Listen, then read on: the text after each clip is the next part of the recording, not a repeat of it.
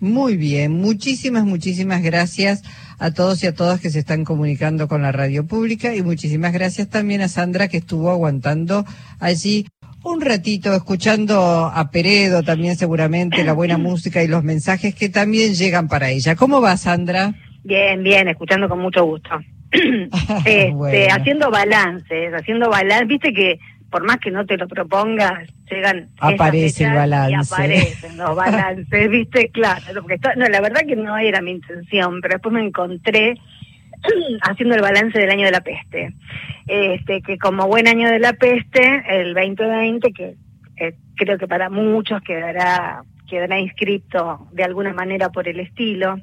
este, termina en un cúmulo de confusión eh, y noticias que por un lado son alentadoras, un grupo de un grupo de noticias y otro grupo de noticias este, que son preocupantes. Y por si esto fuera poco, hay que agregarles que a las noticias, a lo que nosotros le llamamos noticias, también hay que sumarle mucho análisis, porque también este, este año hemos vivido a los altos y seguimos viviendo y seguiremos viviendo hasta que no, no cambien algunas cosas en todo el mundo, este, sin saber exactamente si lo que estamos leyendo es en, en un diario, lo que estamos escuchando en una radio, es información confiable o no, porque se ha degradado mucho el, el trabajo en los medios de, de comunicación, ¿no? Ahora, empezando un poco por, por, los, por lo preocupante, así terminamos con lo alentador, prefiero ir en ese orden. Sí, sí, está muy bien. este, no, me sorprendió, digamos, este, como, como noticia de último, de los últimos días del año o previa a la Navidad, que hubo contagios en el único continente que estaba sin contagios que la Antártida, ¿no? Sí. Chile reportó 36 contagios de militares en la base O'Higgins de la Antártida. Eh, es decir, eh, si uno quisiera alguna prueba o, o, hasta este una frase popular, este, inventar una frase popular de este, hasta dónde se puede llegar este, un virus, bueno, con el brote de la Antártida, este año le pone la frutilla a, bueno, no, no, es una buena imagen la frutilla al postre, porque esto no hay ningún postre y no, no hay ninguna frutilla. Eh, pero bueno, da la sensación este, de que eh, estamos ante algo que sigue mutando, las noticias que llegan en estos últimos días del Reino Unido, de Sudáfrica, este, son preocupantes por el sentido, en el sentido de que seguimos sin, saber exactamente bien cómo funciona eh, el, que, el que ya conocíamos y vuelve a mutar. Eh, así que bueno, eh, lo del Reino Unido, la situación, las noticias que están llegando este, desde, desde Europa y las últimas medidas que dispuso Boris Johnson en, en el Reino Unido a propósito de esta nueva cepa que, que bueno, es, es como muy elemental lo que digo, pero no quiero decir nada más que eso porque se sabe que es muy contagiosa, que ataca a gente joven, que, que no produce más mortalidad e incluso hay algunos este, de los productores de vacunas que están diciendo que las están incluso ya modificando para que alcance esta nueva cepa, lo cual, pero ya estamos en un baile en el que sabemos que todo esto se va a tener que seguir probablemente modificando todo el tiempo. Porque claro, porque no terminamos de producir la vacuna para la primera cepa que conocimos, que ya hay una segunda cepa vamos, vamos con casi un año de retraso, uno podría decir. Seguramente ahora va a ser más fácil, pero... Bueno, es que uno confía en eso, pero la verdad que la dinámica de estas últimas mutaciones ha sido la misma dinámica que vivimos a lo largo de todo el año desde, acá, desde que apareció el virus y la información oficial digamos, la de la OMS, la de los estados este, responsables, este, etcétera, también se fue modificando porque nada era definitivo y porque el que iba cambiando era el virus y se iban descubriendo nuevas formas de contagio y se iba descubriendo primero primero se pensaba que los que ya la habían tenido no contagiaban más, después se supo que había casos de gente que se había que había tenido la infección pero que seguía contagiando o que se podía recontagiar, todas esas eh, todas esas realidades que conforman un, todo, digamos, lo fuimos conociendo en fragmentos, porque estamos atrás de lo último que se sabe, que muchas veces nos llega como el teléfono roto, Y efectivamente la realidad por la que está atravesando el mundo epidemiológicamente es una realidad complejísima frente a algo que cambia todo el tiempo y que se comporta de una manera eh, extraña y errática, ¿no? Este, eh, bueno, la reacción del gobierno británico, todo lo que ahí también uno puede ver, ¿no? Cómo también a nivel de, de Estado se producen este, a veces conductas que uno puede ver en los individuos, pero este, en el Reino Unido al principio de la primera ola eh, era uno de los este, países que no que tardaron más en, en imponer restricciones y ahora las restricciones para Navidad, imagínate lo que lo que sería acá que, que, dijeran que no se puede salir por dos semanas de, de tu casa en Navidad. Este, bueno, va a haber destrozos seguramente, eh, porque al mismo tiempo este año nos demostró, eh, y por eso me refería también a lo, a lo que en un principio se llamaba pandemia, que este, bueno, que hay sectores que han politizado todo el tiempo a los sectores que lo politizaron este, de una manera artera durante todo el año, en cada país por razones distintas, pero en, en este ya sabemos por, por qué razón. Este, y es probable que en todos los países la, la razón última, el hueso de la razón de tantos grupos este, que se que rechazan este, eh, las, las eh, restricciones este, de cada gestión sanitaria y todo eso tengan tengan un mismo objetivo. Digamos, eso se junta de alguna manera con una de las noticias que a mí me parecen alentadoras, que es que eh, todo este año nos dimos cuenta, y se dio cuenta la gente de todo el mundo, que tiene que haber un Estado que gestione. Porque es, esto mismo que, que le pasó al mundo, sin Estados que gestionaran, hubiese sido este, bueno, inimaginable. Pero también existen sectores políticos este, como los libertarios, por ejemplo, eh,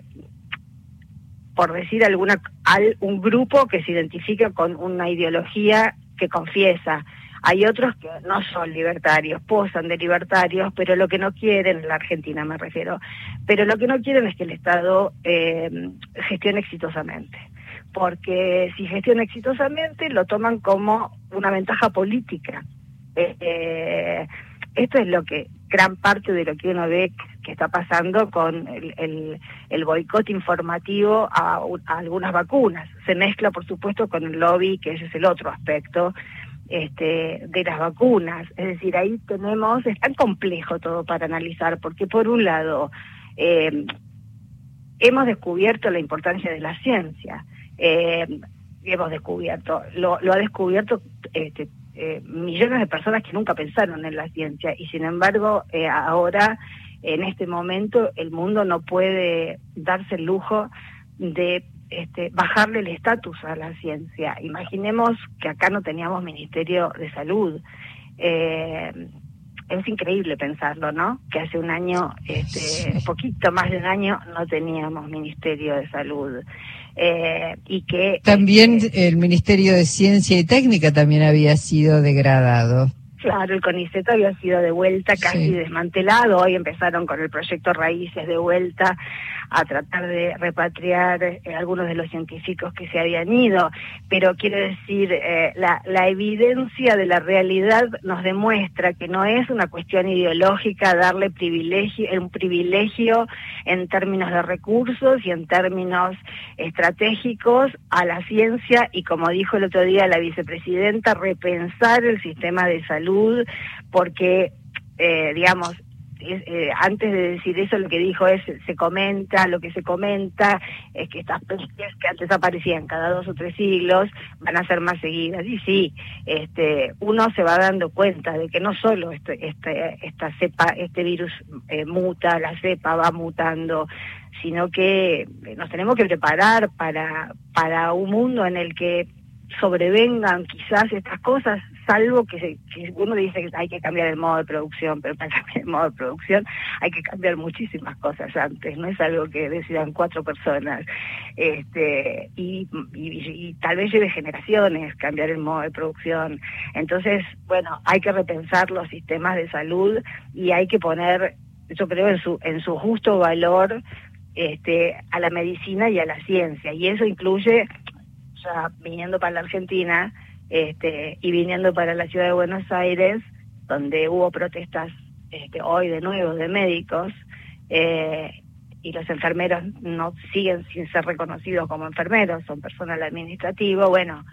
esas cosas, este, viste, considerando todo lo que los necesitamos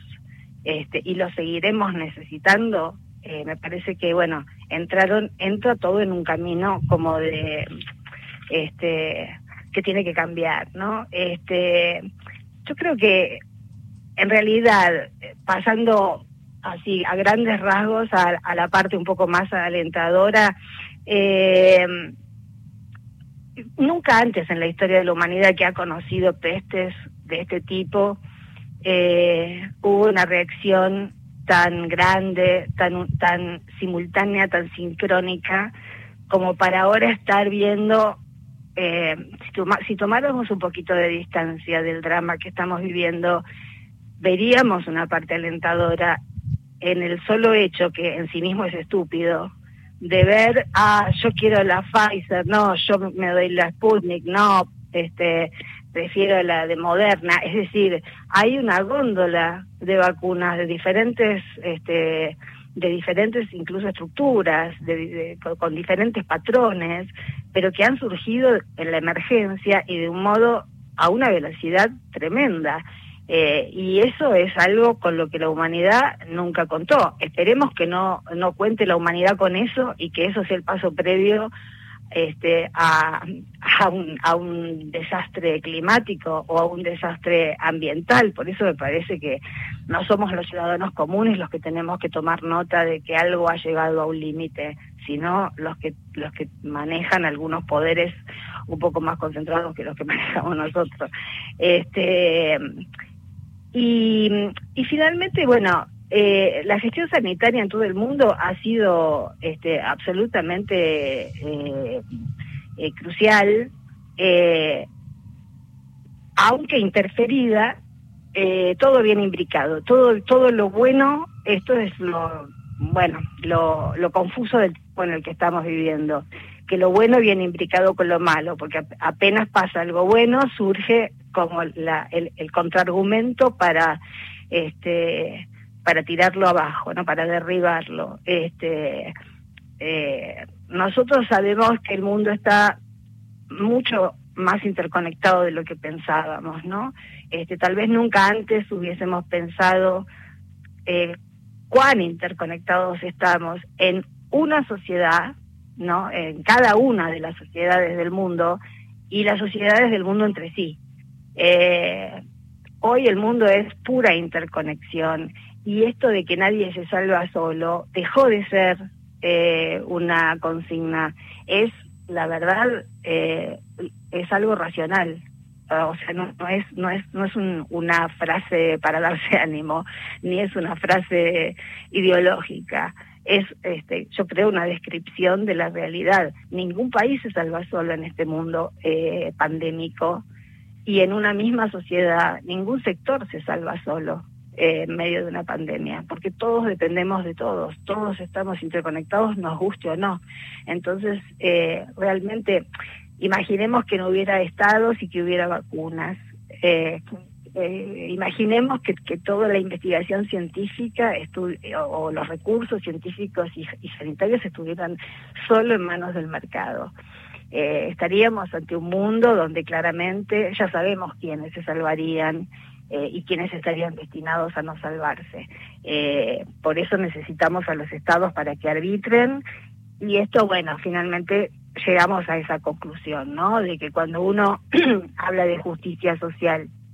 está hablando exactamente,